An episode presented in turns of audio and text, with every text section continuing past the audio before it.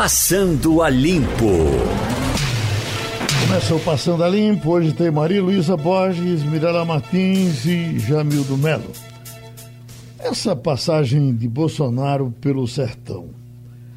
Nós temos para conversar com a gente Anchieta Santos, que vai muito além de um repórter do sertão, uma espécie de embaixador do sertão. Tem o sertão na caixa dos peitos e tudo que acontece sertão, Anchieta participa, vê de perto, comunica. Às vezes eu escuto ele dizendo: prefeito de Afogados vai dar uma coletiva. Você sabe o que é uma coletiva no sertão? É uma entrevista a Anchieta Santos.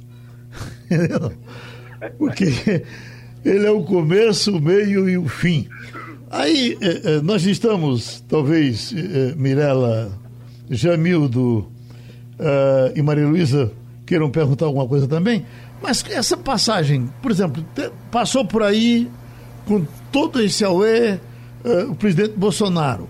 Aí, uh, quando são investimentos do governo federal dentro do Estado, a gente sente uma certa má vontade do governo de divulgar, o governo estadual, de divulgar esses investimentos, como coisa que, se divulgar, encha a bola do, do, do presidente da República.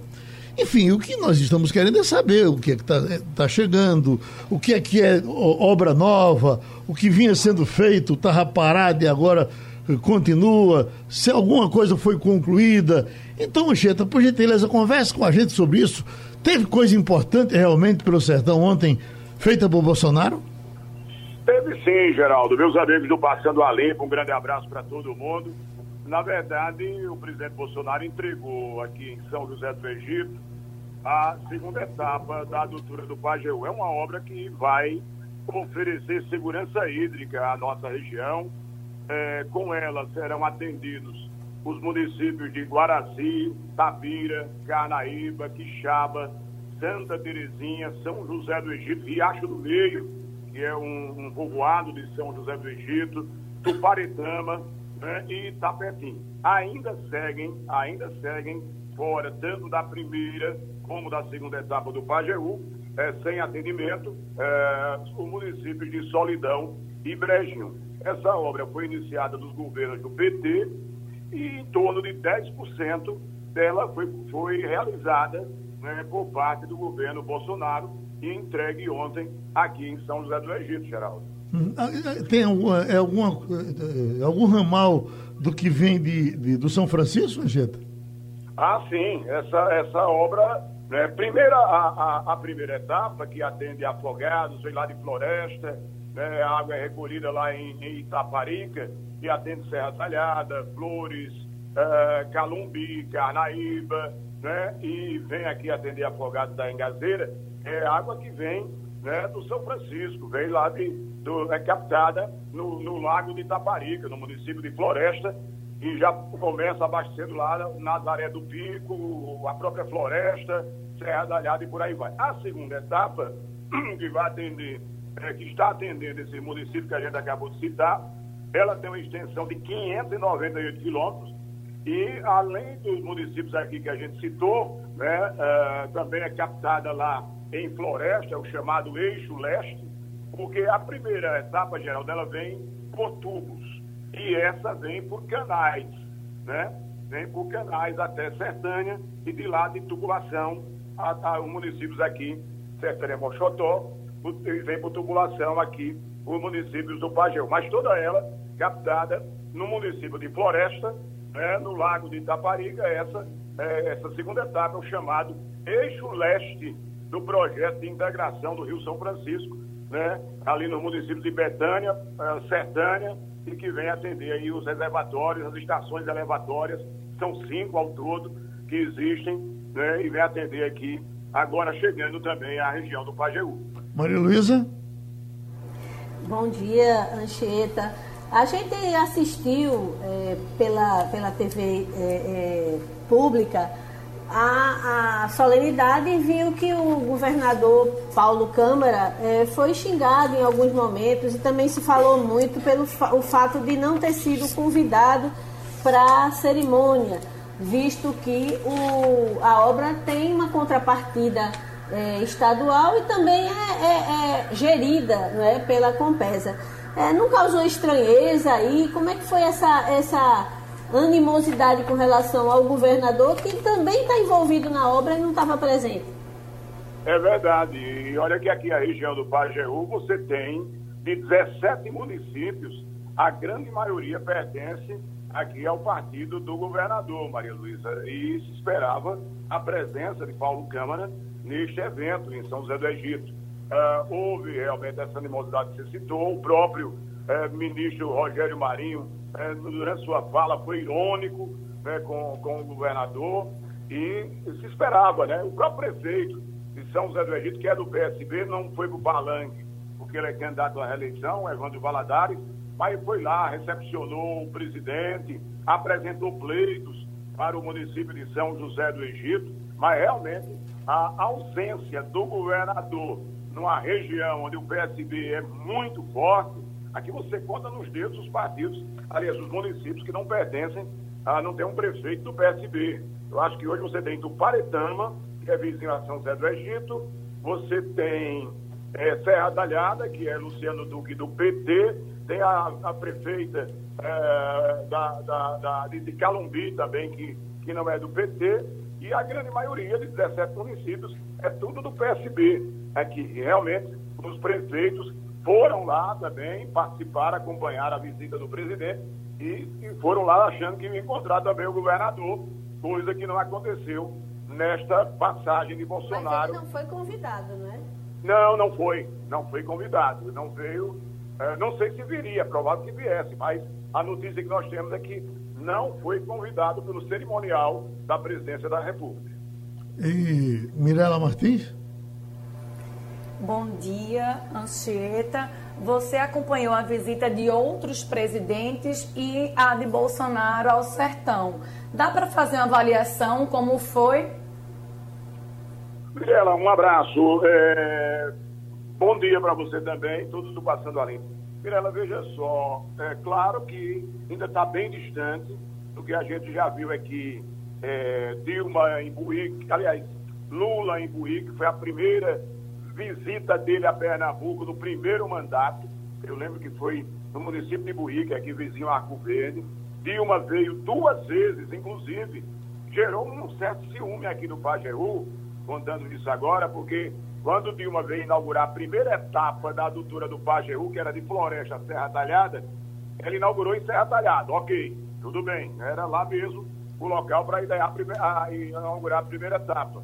Quando foi concluída a segunda etapa, é, é, a segunda etapa é, o segundo trecho da primeira etapa, que era de Serra Talhada a Afogado, que dá um pouco mais de 80 quilômetros, quase 90 quilômetros, ela inaugurou também em Serra Talhada, que o governo era do PT e gerou um certo, uma certa insatisfação uh, aqui em Afogados da Engazeira, porque não a inauguração em Afogados. Mas respondendo à sua pergunta, uh, eu, eu me surpreendi, posso dizer a você, com a quantidade de gente que tinha eh, no, no, no, evento de Bolsonaro, juntou muita gente que veio não só da região do, do município do Pajeú, e mais muita gente da Paraíba, que São José do Egito faz divisa ali com com a Paraíba, na divisa com a Paraíba, mas tinha muita gente. Agora, ainda não dá para comparar com os eventos de Dilma, dois eventos com relação à adutora também em, em Serra Talhada, com o evento de Lula em Buíque no início de, de, de, do seu governo. Então, mas já surpreendeu, porque aqui na região do Pajeú, as cidades já mudou muito, muito. Mas na zona rural apesar de prisão, de tudo que tem de acusação contra Lula e o PT, ele é ainda encarado como um deus nessa região aqui do Pajeú. Jamildo Melo. Bom dia, Anchieta. É, a minha, meu questionamento é em relação à figura, à aceitação de Bolsonaro. No, no discurso, o ministro é, Marinho chegou a destacar que esse governo completava, concluía obras, não era daquele que parava e dizia, não, isso aqui é do meu antecessor, agora eu vou começar novo. É algo salutar, civilizado, a gente concluir as obras, porque não são, não deveriam ser pessoais, né? Aí o questionamento é, depois do uh, pagamento do auxílio aí do governo federal ficou bem melhor a, a, imagem de Bolsonaro. O que é que está fazendo, além da questão hídrica, pela região? Ele realmente conseguiu tomar no imaginário popular a figura do, do, Lula. Você passou de raspão aí, mas podia falar sobre como é que é a aceitação de Bolsonaro na região ou especificamente nas cidades. Hoje, depois do auxílio emergencial, que na verdade a gente pode dizer é a grande obra de Bolsonaro, é, é mudou muito. Na eleição, não. Na eleição ele perdeu em todos os municípios, os 17 municípios aqui da região é, do Pajeú, e assim, com uma diferença é, considerável. Todos eles, todos eles. Agora, com, com o auxílio emergencial, já mudou muito. A gente observa uma mudança considerável. Né? Você tem, eu acredito que até na, na época da eleição, dificilmente, dificilmente alguém é, ia para uma emissora de rádio e assumia que votava com Bolsonaro. Uma outra liderança que ia, é, depois da eleição, com pouco tempo, voltou na emissora de rádio para dizer que votou e se arrependeu. Eu tenho vários exemplos aqui de, de, de, políticos, de lideranças. Tem gente que é candidata a prefeito aqui em, em, em Tabira, que foi para o meu programa na, na Rádio Cidade em Tabira, para dizer que se arrependeu. Eu tenho ex-prefeito aqui em Afogados da Engazeira, que já demonstrou isso aqui também na, nos nossos programas na Rádio Pajeú. Então, é, é, mas depois do auxílio emergencial, é, Jamildo, isso mudou muito, tem mudado muito tem crescido muito, especialmente nas cidades, a aprovação do presidente Bolsonaro. Agora, é, é o auxílio emergencial. E a obra que a gente pode citar é, foi essa agora da, da água. Ele mesmo dizia que é, para o sertanejo, a água tem o mesmo valor de, de, de, ganhar sozinho na Mega Sena. Então, é, essa obra da água, para o sertanejo, a água é sempre muito importante e o auxílio emergencial, que deu aí uma fortaleceu muito né, a popularidade do presidente Bolsonaro aqui na região do Pajeú, na região do Pajeú e dos sertões aqui de Pernambuco, os mais próximos, como o Sertão Central, do Mochotó, onde ele passou por Sertânia também ontem. Então, Anchieta, de, de, de 100% dos custos dessas obras, o governo federal, o governo, de, a partir de Bolsonaro, entrou com 10% e concluiu uh, as obras, não é isso? Exatamente. Uma obra que, inclusive, geral, essa etapa ela vai seguir para Paraíba, né? Uhum. Vai atender municípios paraibanos também. Né? E já é um outro, um outro, dando da sequência, né? A, a, essa obra que chegou a São José do Egito, a Itapetinha, essa água, e vai estender também a, a municípios paraibanos. Mas é, ela vinha acontecendo, né? e essa coisa de de um para, outro continua. Por exemplo, a, a grande barragem que a gente tem aqui no, no médio e, e no, no, alto Pajeú é a barragem de Ingazeira, que inclusive foi sobrevoada ontem de helicóptero pelo presidente Bolsonaro é, é, nessa visita à região. A, a, uma das grandes barragens é Afogados, né? Afogados tem brodas aqui este ano, com bom inverno, sangrou três, quatro vezes, coisa inédita na história. E aí é, tem essa barragem de Ingazeira, que é uma barragem que banha, é, além de Ingazeira, terras de Itabira, São José do Egito e Tuparetama. Essa barragem já vinha se arrastando há muitos anos, desde o governo de Fernando Henrique. Passou por Lula, não foi concluída, passou por Dilma, cada um tocou um pedacinho. E, na verdade, quem concluiu essa barragem foi o Temer, né? e que nem veio, nem veio é, inaugurar essa, essa obra aqui. Mas é isso, é, é, é uma obra importante, né? E para o sertanejo, a água sempre é muito importante. E essa adutora, essa segunda etapa, ela é tão importante que ela beneficia até cidades onde ela não vai chegar a sua água. Por exemplo, só para a gente fechar essa parte. É, Afogados da Engazeira, que recebe água da primeira etapa, divide a água que recebe com Tabira, por exemplo. E o governo do estado implantou recentemente, o governo Paulo Câmara, uma ETA para tratar a água de Itabira. Mas uh, Afogados estava dividindo a sua água com Tabira. A partir do momento que Tabira passa a receber água da segunda etapa, que foi essa inaugurada agora por Bolsonaro, Afogados não precisa mais dividir a sua água com Tabira. Está entendendo? Então, é, é, até mesmo a cidade que a segunda etapa não leva água diretamente para as suas torneiras, para a sua população, vão ser beneficiadas com essa segunda etapa que foi inaugurada ontem em São José do Egito, Geraldo. Pronto, aí tivemos a contribuição do nosso Anchieta Santos falando do sertão. Estamos já com o economista Edgar Leonardo. Essa manchete de hoje, professor Edgar, tem fuga de estrangeiros da Bolsa chega a 88 bilhões até setembro, o dobro de 2019. É, eu tenho um, um, um editorial do jornal o Estado de São Paulo, e as pessoas, quando querem criticar quem diz qualquer coisa que possa mexer com Bolsonaro de forma negativa, é porque é esquerdista, não sei o quê, e não vamos pensar o jornal Estado de São Paulo como um jornal esquerdista. Mas a, a, a, o comentário é pesado. A inflação do Alvorada. O presidente Jair Bolsonaro é hoje a fonte de inflação mais perigosa.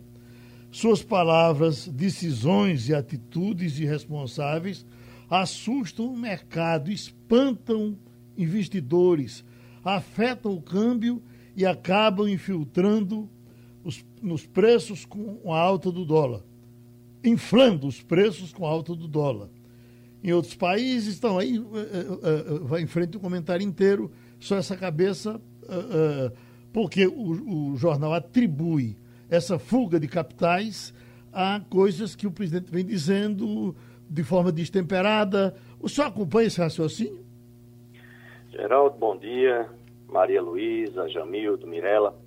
É, não, não vou muito por esse caminho não, Geraldo. Uhum. O que acontece é que, de fato, é, a gente tem coisas que explicam, mas não justificam. É claro que o presidente, ele, na sua forma de falar, ele é completamente destemperado.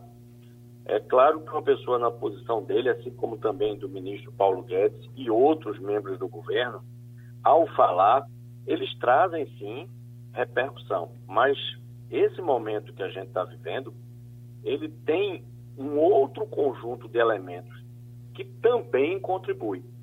O que ocorre é que quando a gente está falando de economia, é pouco provável que a gente aponte o dedo para uma causa e diga está aqui a causa de tal evento. Porque normalmente a gente está falando de uma ciência social aplicada, né? Então a gente está falando de um conjunto de questões que interferem. Por exemplo, a gente tem um evento ainda presente, que é a própria pandemia.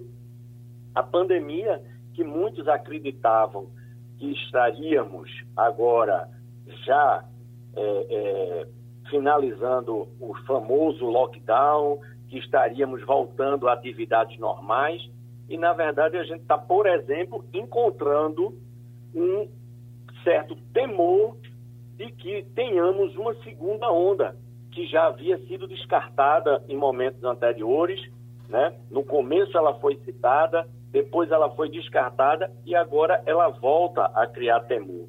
Então você tem, é, não descartando, claro, que a deveria, por parte do presidente da República e dos seus asseclas, né, haver um cuidado maior, mas a gente também tem outros elementos. Seria leviano a gente simplesmente colocar na conta do presidente essa fuga, porque a gente tem elementos internacionais. E a Bolsa de Valores no Brasil, ela não é algo isolado. Ela faz parte de um contexto de financiarização mundial, onde você tem, no momento, também outro ponto, você tem uma eleição nos Estados Unidos. Uma eleição que, da mesma forma do que está acontecendo no Brasil, uma eleição com uma polarização muito forte então você tem ali Biden e Trump com sinalizações completamente diferentes para o mercado. E essas sinalizações, independente da gente achar que um está mais certo do que o outro, a verdade é que eles também criam no cenário, tá certo? Um ambiente de incerteza. Porque certamente com a vitória de, Biden vai haver uma mudança. Tem uma mais nova ainda, muitos daqueles que apoiavam o caminho Trump estava desenhando se depararam com a notícia recente de que ele foi infectado com Covid. Então, imagine, uma campanha política nos Estados Unidos com aquele nível de virulência e se o candidato ele não tiver com uma saúde boa para poder participar. Então, isso é mais um elemento. A gente tem a relação com Estados Unidos e China, que não está boa, né? E aí, fora isso, a gente tem os elementos da própria economia brasileira. Dentre estes, eu acho que um destaque importante é a preocupação do, do lançamento, por exemplo, do Renda Cidadã, que eu pessoalmente acho que é necessário, todavia sem apresentar de maneira clara as fontes de recursos, porque isso faz com que haja uma sinalização de que talvez a gente não consiga respeitar o teto dos gastos. E a gente não conseguindo respeitar o teto dos gastos, já afirmando que vai tirar 55 bilhões dos precatórios, ou seja, a gente vai empurrar para frente novamente o pagamento de setores poucos ou pouco organizados, porque quem ia receber esse precatório é uma empresa aqui, uma empresa ali, uma viúva acular, né, Geraldo? Então, quando você diz, olha, não vou pagar, você começa a criar uma desconfiança com a capacidade que o governo tem de respeitar o teto, teto dos gastos. Uhum. E aí, de fato, num cenário que não é de hoje, porque essa saída de recursos, se você observar, ela vem acontecendo porque nós tínhamos uma taxa de juros de 14%. Então era muito cômodo você trazer dinheiro de fora para dormir aqui no Brasil. Todavia, com a queda da taxa de juros, isso ficou menos interessante. Então, obviamente que para ganhos menores é melhor levar esse recurso para perto de casa. Então, realmente tem tido já, não é desse mês, não é do mês passado, mas é um reflexo natural também da redução da taxa de juros, como a gente viu aqui. Por outro lado, essa redução da taxa de juros aqui no Brasil fez com que houvesse uma migração também dos nossos investidores que começaram a ter um novo nível de maturidade começaram a sair da caderneta de poupança, começaram a sair da renda fixa e também começaram a migrar para a Bolsa. Maria Luísa? Bom dia. É, eu gostaria de saber se o senhor vê espaço para mudança na taxa de juros, porque a gente está com a inflação é, é, mostrando aqui e acolá alguns sinais de aquecimento e a taxa de juros na casa dos 2%, né? a taxa básica, que é aquela que o, com a qual o governo remunera seus títulos. O senhor vê alguma chance de mudança nesse cenário? Eu vejo, eu vejo que essa taxa de juros ela vai voltar a subir, não nesse momento ainda, não acredito no curto e no médio prazo. A inflação, né, nos preocupa a todos, porque eu acho que todos nós, eu vivi, né, é uma coisa que eu sempre conto aí em geral, eu comento, eu digo, eu passei por inflação alta nos anos 80, então é uma coisa que a nossa geração que viveu isso se apavora. A geração pós-real, ela não se preocupa tanto. Mas mesmo com a inflação de alimentos ainda alta, mas a nossa inflação, medida pelo IPCA, ela está ainda dentro dos padrões aceitáveis, está equilibrada. Então ainda não seria momento para nenhum pânico. O que a gente vai ter sim, e os juros futuros já apontam isso, né, é que a gente deve ter sim uma retomada no crescimento da taxa de juros. Não creio que vamos ter uma taxa de juros é, é, é, como a que já tivemos no passado, de dois dígitos, não, não é isso. É apenas uma taxa de juros que deve né, retornar para um pouco mais alto do que isso. Mas nada agora no curto prazo. Pronto, então a gente vai abraçar daqui o nosso Edgar Leonardo, economista, professor de economia. Mirela Martins, no último final de semana foi divulgada informação oficiosa com relação a avião que iria sair do Recife, ia uh, uh, para Serra Talhada, um sonho de sertanejos há algum tempo.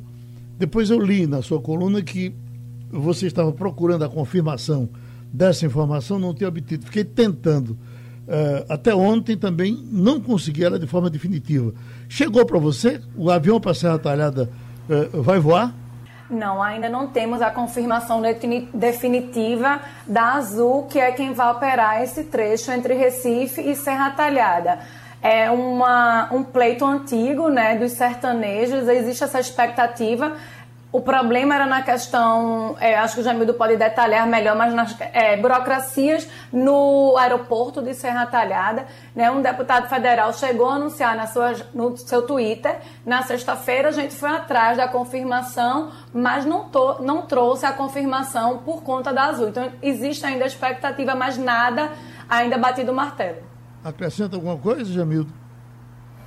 Infelizmente não. Eu também fui acionado, me passaram essa informação, especificamente o pessoal de carreiras. Hum, eu questionei por mais dados, não havia e eu acabei nem reportando nada porque eu não senti segurança. Ou está muito certo, ou então tem algum boi na linha aí para não, não se saber mais detalhes. Maria Luísa, Trump anuncia que ele e Melania testaram positivo para a Covid-19. Entendesse? Isso. Pois é, ele teria sido contaminado por uma assessora que havia testado positivo e tanto ele quanto a mulher estão positivos por coronavírus. Ela, inclusive, postou no Twitter é, uma mensagem dizendo vamos superar tudo isso juntos. Ele também foi nessa linha. Agora, é um complicador no momento que ele vive, né? Ele está às vésperas de uma eleição acabou de sair de um debate que foi uma verdadeira cachorrada, não sei se você assistiu, uhum. mas ninguém conseguia entender nada com aqueles dois falando um por cima do outro o tempo todo. É, o formato foi muito complicado, mas você imagina que ele vai estar pelo menos 14 dias recluso. Né? Vão ser 14 dias em que ele não vai fazer campanha, pelo menos não publicamente, não indo a, a confrontos como aquele ou, ou visitando estados, eleitores, pode ter um efeito muito complicado para quem está na reta final de uma campanha eleitoral. Né? Miralice, essa, essa pandemia parece a lava-jato sanitária, né? ela pega casacudo por brincadeira, não é? Olha, é, Geraldo, que me chama a atenção de Trump, Maria estava falando aí da reta final da campanha, mas a campanha nos Estados Unidos também é muito, é maciçamente nas redes sociais. Então, ele, como um ávido consumidor dessas redes, pode aproveitar também esse, esse momento para trabalhar essa política, tanto dos superdelegados, que a eleição americana é diferente da nossa brasileira, como também esse papel dele é, de fazer com que as pessoas votem e reforcem, já que o voto não é obrigatório nos Estados Unidos. Jamil, está saindo uma pesquisa de São Paulo, é XP, é, os números aqui estão. Rossumano permanece na frente com 24%, Bruno Covas, PSTB 21%, então você já tem um empate técnico em São Paulo entre o primeiro e o segundo. Depois vem Bolos com 10%, Márcio França com 9%, e a partir daí vem o candidato do PT, Gil Matato, com 2%, aí o resto com 2, 1, chegando a zero. É, com relação a, a, a, Pernambuco, você vai divulgar hoje, a Recife, né? Você vai divulgar a pesquisa do Recife hoje, é, Jamil? É, na verdade, a pesquisa é encomendada pelo Sistema Jornal do Comércio e Comunicação para o JC, com parceria com a Rede.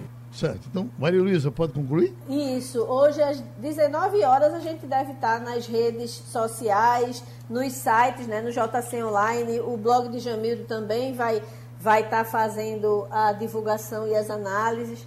E a gente vai estar tá com muita expectativa, porque é uma pesquisa de um grande instituto, né? o IBOP ele tem toda uma tradição de, de pesquisa eleitoral. Então, nós vamos estar com essa primeira rodada não é, de pesquisa, que é uma parceria, como o Jamil destacou aí, entre a, a, o Jornal do Comércio e a Rede Globo para a Prefeitura do Recife. Muita expectativa. O advogado previdenciarista Paulo Perazzo eh, tem uma informação financeira para passar que interessa a trabalhadores, a aposentados, a quem vive tentando pegar um dinheirinho que esperava sair e estava enganchado por alguma razão. Pode traduzir para a gente, doutor Paulo? Pois não, Geraldo. Foi uma notícia ruim para quem tem empresa, mas foi uma notícia muito boa para quem é aposentado. O Supremo Tribunal Federal entendeu que cabe contribuição previdenciária sobre um terço de férias para os trabalhadores da iniciativa privada. Então, quando você recebe as férias, você recebe um terço a mais, é o adicional de férias. Por exemplo, você recebe aí dois mil reais, então nas férias você vai receber mais 600 reais, que é um, um adicional daquele um terço de férias. O que foi que o Supremo decidiu? Que isso aí incide contribuição previdenciária, ou seja, para a empresa é ruim porque vai ter que pagar mais imposto. Agora, todo mundo que se aposentar vai poder incluir esses 600 reais a mais no cálculo, ou seja, a cada 12 meses. Vamos supor um cara que de 1994 para cá, ele sempre contribui em cima de 2 mil reais, todo mês, na média. 2 mil, 2 mil, 2 mil. Então, no, no, mês de dezembro, ele além dos 2 mil, ele vai poder também acrescentar esses 600 reais agora, que o Supremo disse que esse um terço de férias entra no cálculo. Então, é, por todo ano, ele vai poder incluir esses 600 reais.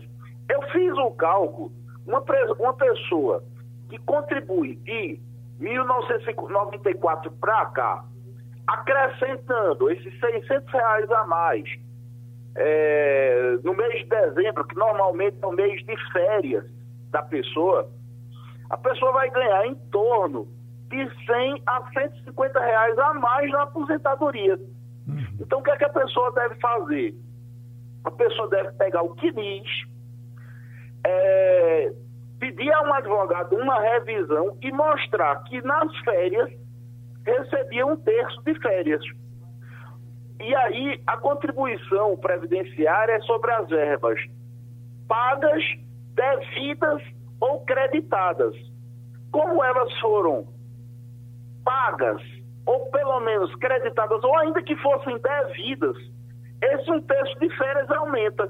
Então todo mundo que se aposentou nos últimos 10 anos pode pegar esse mês de dezembro, que normalmente é o mês que a pessoa recebe as férias, acrescentar um terço, e aí essas pessoas que ganham dois mil reais, por exemplo, vão ter aí 100 a 150 reais a mais no, na sua aposentadoria. Uma grande notícia inesperada que surgiu ontem, depois dessa decisão do Supremo Tribunal Federal. Doutor Paulo, já foi dito que não adianta uh, aposentado pedir revisão, até por conta da, da, daquela baixa dos salários, que o camarada se aposentava com os cinco salários, daqui a pouco estava ganhando dois. Uh, mas ainda vale a pena se pedir revisão? Vale. Olha, é, quantas revisões a gente não teve que é, valeu a pena? A URV valeu a pena, a OTN valeu a pena, a inclusão de verbas trabalhistas valeu a pena é, adicional de tempo de serviço, tempo clandestino que o cara trabalhou, valeu a pena. Então, revisão é uma coisa muito útil. E agora, diante de, dessa possibilidade do Supremo, é uma ação relati relativamente simples de fazer. Você precisa apenas baixar é, o seu quilis lá naquele programa Meu INSS, entregar para o advogado e ele vai fazer os cálculos, acrescentando esse um terço de férias a cada ano e aí vai dar uma subida no benefício. Uma boa possibilidade é, só serve para quem se aposentou nos últimos 10 anos, que existe este, este prazo prescricional. Quem está aposentado há mais de 10 anos não pode pedir, mas quem se aposentou nos últimos 10 anos, diante da decisão, quem não arrisca não petisca, e como uma coisa é boa, vale a pena pedir, porque de repente, além desse aumento aí de 150 reais ainda pode tirar o atrasado. Vamos, eh, ouvimos então o doutor Paulo Perazzo trazendo essa informação aí para aposentados, esperamos que vocês tenham entendido. No caso, a gente pode falar disso mais na frente. E nós já estamos com o cientista eh, Carlos Brito, eh, professor da Universidade Federal de Pernambuco, pesquisador, trabalhando incansavelmente em cima dessa questão de Covid. E agora, com um trabalho com repercussão internacional, tratando dessa história de reinfecção, e que temos em Pernambuco dois reinfectados. E aí, desde cedo que a gente está correndo atrás do show, é uma ligação de lá, outra de cá. O, o, o mundo está ali procurando para falar disso, doutor Carlos? É, teve uma, uma, grande repercussão, Geraldo, bom dia. Bom dia. Bom dia, ouvintes. É, teve uma, uma, grande repercussão, mas é importante reforçar, e aí a gente tem a oportunidade de fazer isso né, no seu programa, que o relato de caso, a proposta dele é discutir e levantar hipóteses. Né? São casos prováveis e a gente nesse artigo, inclusive, discute a necessidade de outros artigos e de alguns outros métodos que precisam ser aplicados para que a gente é, venha, de fato, é, a ter uma confirmação de um maior número de casos. Mas esse caso tem elementos é, que sugerem que são casos prováveis é, de reinfecção e isso é importante é, reforçar para que haja estímulos. É importante lembrar que esses casos de reinfecção começam a ser descritos é, de forma ainda informal, ainda não publicado de forma é, efetiva, robusta, mas é importante lembrar que isso, de fato, é uma coisa que não é tão frequente. Ela não será o comum, não será o usual, mas a gente já discutiu, inclusive, nos seus programas anteriormente, de que a gente não tem garantia, existem lacunas é, da resposta imune do indivíduo, que há a possibilidade das pessoas, alguns indivíduos, terem uma segunda reinfecção, não produzirem anticorpos suficientes para fazer a infecção. E esse caso foi interessante, esses dois casos, porque as pessoas tiveram primeira onda de sintomas de Covid, fizeram um teste de detecção do vírus, que é o PCR. Depois eles ficaram completamente assintomáticos. É, são profissionais de saúde que se expõem, obviamente, mais frequentemente aos pacientes com Covid, também isso pode ser uma das hipóteses. E aí depois essas pessoas ficaram assintomáticas e alguns, um deles 25, o outro 44 dias depois, voltaram a ter uma segunda onda de sintomas com Covid.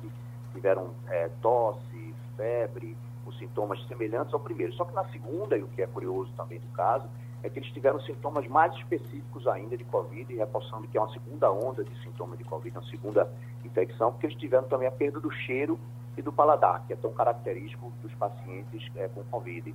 Então, reforçando de fato que é, a característica clínica da infecção. E quando fez o PCR, mais uma vez o PCR se tornava positivo.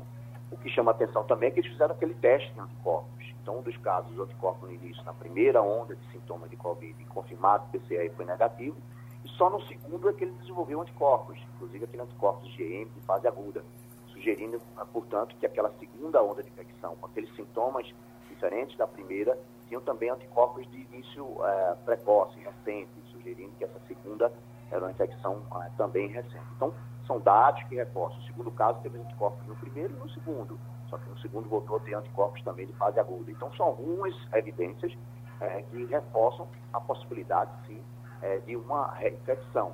Mas é preciso, por exemplo, outros testes, Geraldo, como aquele de fazer o sequenciamento do RNA do vírus, né, ver a genética dele e ver se esse segundo vírus era diferente do primeiro, justificava uma segunda infecção. Então, esses elementos a gente provoca essa discussão no artigo científico para que ele seja aprofundado.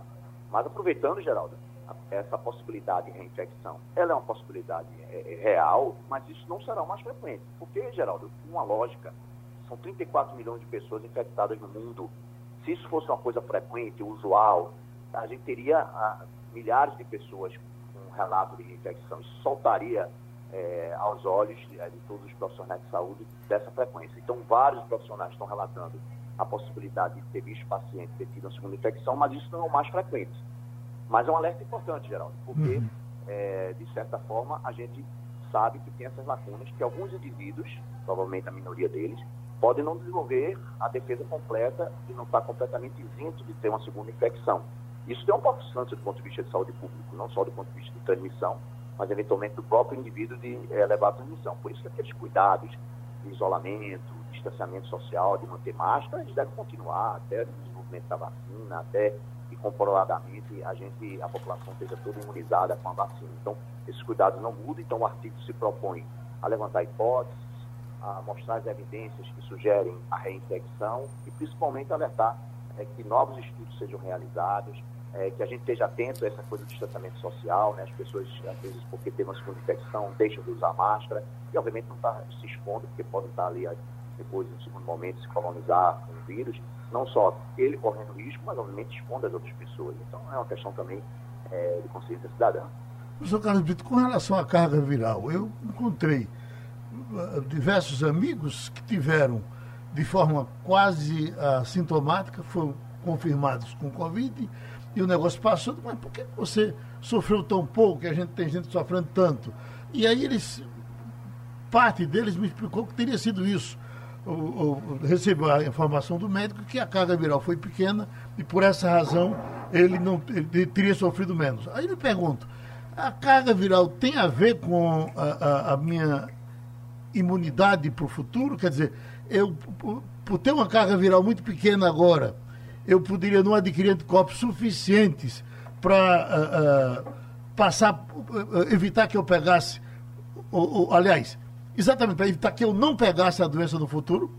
A gente, para esse vírus, a gente não tem essa definição, mas a sua colocação é pertinente, porque a gente tem outros exemplos para outras infecções virais. Então, de fato, são vários fatores que determinam se o indivíduo pode ficar imunizado ou não definitivamente com determinado vírus. Entre isso, entre eles, a carga viral, sim. É, alguns estudos mostram que cargas virais mais altas levam o estímulo da produção não só de anticorpos, mas de outras células da imunidade e torna-se o bloqueio, é, vamos dizer assim, mais efetivo. Mas tem fatores também do próprio indivíduo, é, que a, o sistema imune do indivíduo, na capacidade de produzir anticorpos. Então, são fatores ligados ao vírus, à carga viral, a fatores do próprio indivíduo, do que diz respeito à sua genética, à resposta ao vírus, que vão determinar uma capacidade maior de imunização ou não. Há um mês atrás, eu acho que há três semanas, a gente comenta isso no artigo, saiu um, um estudo no, no New England mostrando que alguns pacientes, mais uma vez, não todos, eles produzem anticorpos a primeira infecção, mas rapidamente os títulos de anticorpos, que são as células de defesa para a infecção viral, caem rapidamente. Faltou, claro, mais uma vez, ele levanta a hipótese, dizendo que é possível que alguns indivíduos, essa queda rápida do título de anticorpos, não dê uma imunidade definitiva duradoura para o resto da vida, como se acontece para algumas infecções virais e para outras não. Então, essas são as hipóteses que vem girando é, até o momento tem muitas lacunas de conhecimento. Essa sua própria pergunta é uma lacuna que a gente espera, com estímulo de mais estudos, que a gente venha esclarecer essas dúvidas e é, definir é, quais os indivíduos é, têm uma potencialidade maior de ficar imunizado e até lá esperar realmente surgimento da vacina e manter as medidas é, de cuidado e isolamento. Estamos conversando com o cientista Carlos Brito, aqui do Passando a Limpo, Mirela Martins. Bom dia, doutor Carlos. É, o que diferencia esses dois possíveis casos de reinfecção do seu estudo aqui no estado dos outros casos já relatados mundialmente, como os de Hong Kong, por exemplo? É, os, casos, ah, os relatos de casos publicados ainda têm sido poucos. É, a gente tem visto na mídia, inclusive leiga, estudos que estão sendo feitos em vários locais, é, inclusive do país, para tentar é, tirar essas dúvidas que têm surgido desses relatos que têm acontecido na vida prática, na vida real. É, em relação de Hong Kong, por exemplo, o que difere é que de Hong Kong foi identificado um indivíduo com sintomas, ele fez o PCR e deu positivo. Quando foram a 4,5 meses, 4 meses e meio depois, ele fazendo um exame de triagem no aeroporto, foi feito o teste PCR e ele permanecia positivo. Ora, podia ser a persistência do, do, do, vírus esses meses todos, que ainda não tinha sido descrito com tanto tempo, porque o vírus pode permanecer positivo e aquilo ser só uma persistência de uma partícula viral, não ser infecção. É, no caso de Hong Kong, ele mostrou que o vírus dessa segunda infecção, 4,5 meses depois, era diferente do primeiro, sugerindo a possibilidade de o entrar em contato com o vírus e ficar colonizado. Agora, no caso de Hong Kong, o paciente não teve sintomas. Então, a gente pode dizer que ele teve esse segundo vírus detectado, com pequenas diferenças de mutações dele, ele ficou lá colonizado, mas ele não desenvolveu a infecção clínica. Né? Obviamente, a preocupação é quando o óbvio desenvolve clínica. Nos casos da gente, houve o surgimento de uma infecção é, clínica nesses pacientes, o que é, é, geraria a, a diferença é, desses casos clínicos. E o fato desse caso ter sido também interessante é que a gente fez a dosagem da sorologia dos anticorpos. O grupo, inclusive, de Fortaleza, é, da Secretaria de Saúde de Fortaleza, já tinha nos boletins deles relatados, como tem acontecido com algumas secretarias, pacientes, é, profissionais de saúde, que tiveram PCR positivo no intervalo longo e alguns, inclusive, tiveram duas desses sintomas. O que o, o estudo não conseguiu avaliar era a produção de anticorpos, os testes sorológicos é, na primeira e na segunda infecção, que também é importante para complementar esse entendimento. Então, o curioso, de fato, é, desse estudo é a característica de sintomas mais específicos na segunda onda e dos pacientes, na verdade, ter detectado o PCR. Lembrando que de Hong Kong ele fez esse sequenciamento do vírus, nesses estudos que têm sido é, discutidos, então, estudos, esse sequenciamento é, não foi feito para saber se era um vírus diferente ou se o indivíduo lá ficou com um vírus incubado e ele estava tendo uma, uma recaída, um recrudescimento. Isso não é tão comum para esse padrão de tipo de infecção, mas esse sequenciamento do vírus ajudaria a identificar se os vírus são diferentes ou é o mesmo vírus. Isso ajudaria também no melhor entendimento dessa, dessa fisiopatogênese. Mas são algumas diferenças que esse estudo tem. É um relato de caso, relato de caso se propõe a levantar a hipótese, né? não tem a, proporção, a intenção de mostrar uma causalidade, de afirmar e bater o martelo. Por isso que essa preocupação de a gente levantar a hipótese é extremamente importante para que outros estudos sejam realizados, mas tem que ter tranquilidade. Uh, Maria Luísa? É, doutor Carlos Brito, é, Cintia Leite, nossa colega, está aqui me lembrando que o senhor foi a primeira pessoa a falar na correlação entre Zika e, e microcefalia e com certeza teve um papel importante para salvar muitas vidas naquela é, epidemia que nós tivemos. É, eu queria conversar um pouco com o senhor a respeito do, de uma previsão que foi feita aqui para a gente e que acabou não se concretizando. Aqueles, aquelas aglomerações do feriadão fizeram muitos especialistas prever que a gente teria uma explosão de casos a partir de duas ou três semanas daquela data. De certa forma, o fato de não ter havido essa explosão de casos surpreendeu os médicos e os pesquisadores? Não, eu acho que não, até porque eu acho que ainda é, isso pode acontecer, mas não uma explosão como a, na primeira onda, vamos dizer, no pico da epidemia. Mas, obviamente, uma exposição única no fim de semana. É, a gente tem outro feriado se aproximando e a tendência com essas repetições a gente percebe o aumento de casos. Isso pode levar algum tempo, às vezes mais do que três semanas, depende da frequência das exposições que isso aconteça. Então, a gente não está distante disso. O que a gente tem certeza é que não existe imunidade de rebanho, né? pelo menos à luz das evidências científicas atuais, essa história de dizer ah, a população já está imunizada.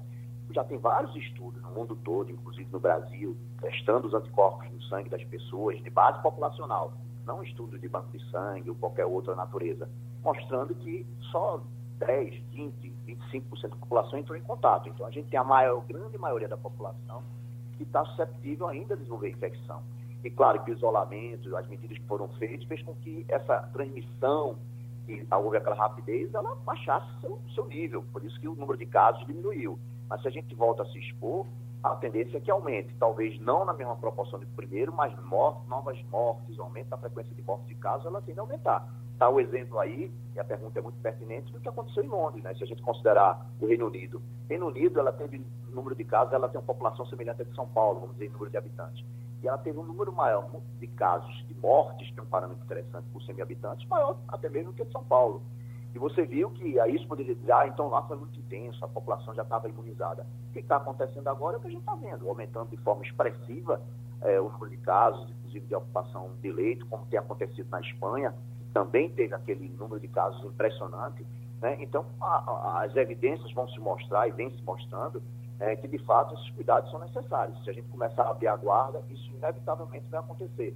E a gente já começa uma discussão a perceber é, na prática que volta a ter um aumento maior número de casos, não uma explosão, volta a ter um aumento no número de internamentos, mas não de forma expressiva. Mas se a gente aumenta a frequência dessas exposições que estão acontecendo, esses feriados, ninguém usando máscara, a gente vê as pessoas na praia sem máscara, sem recomendação, caminhando no calçadão, nas praças, sem máscara, né? Não só é, não se protegendo, mas obviamente expondo os outros. É uma questão de, de, cidadania mesmo, de responsabilidade que a gente tem que ter. Jamildo Melo. É, professor, eu não sei se o senhor gostaria de entrar nessa saia justa, mas eu acho que seria interessante aqui ouvir uma pessoa com tanta formação. É, os professores estão alegando que não há segurança para volta às, às, aulas, porque podem se contaminar e tudo mais. É, apresentam pareceres, mas todo mundo sabe que parecer pode falar sobre absolutamente tudo, né? Para um lado ou para o outro.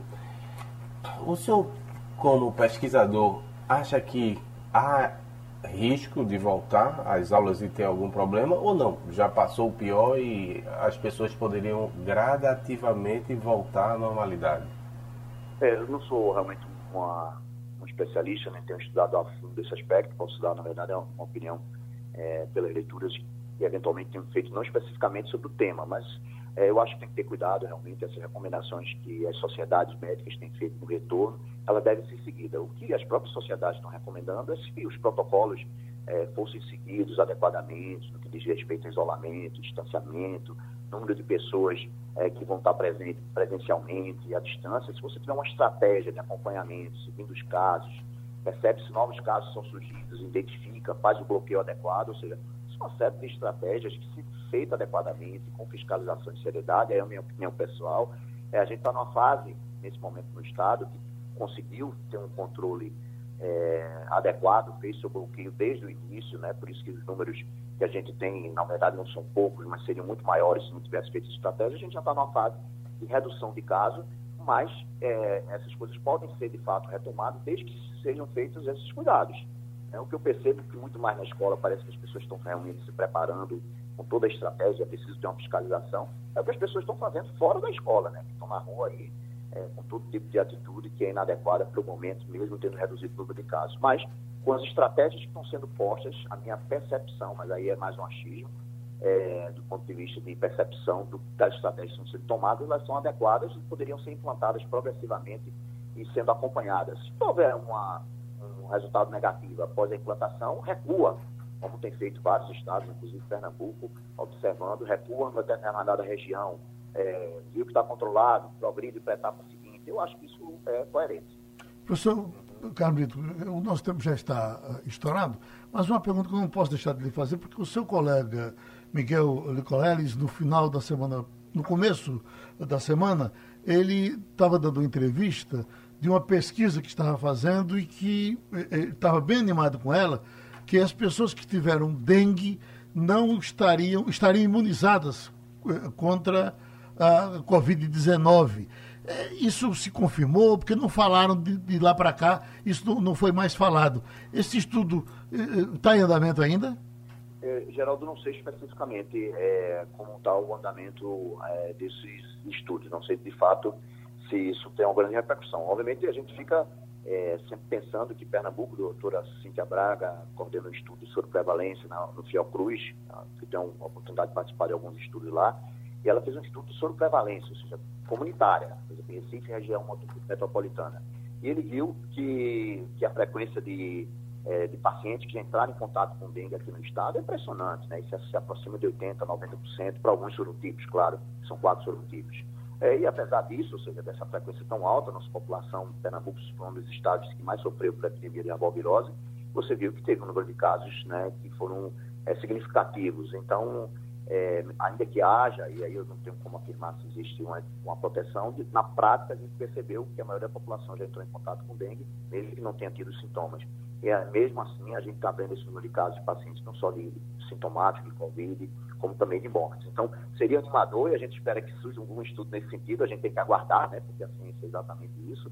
Seria animador se isso, de fato, pudesse ser provado. A gente fica na expectativa que possa acontecer. Mas, do ponto de vista de vida real, né, a partir da percepção do que a gente teve de número de casos aqui no estado, que já teve uma várias alta prevalência de contato com dengue, aparentemente a gente poderia dizer que a gente não, não teria essa garantia no momento, até que as evidências científicas mostrem o contrário.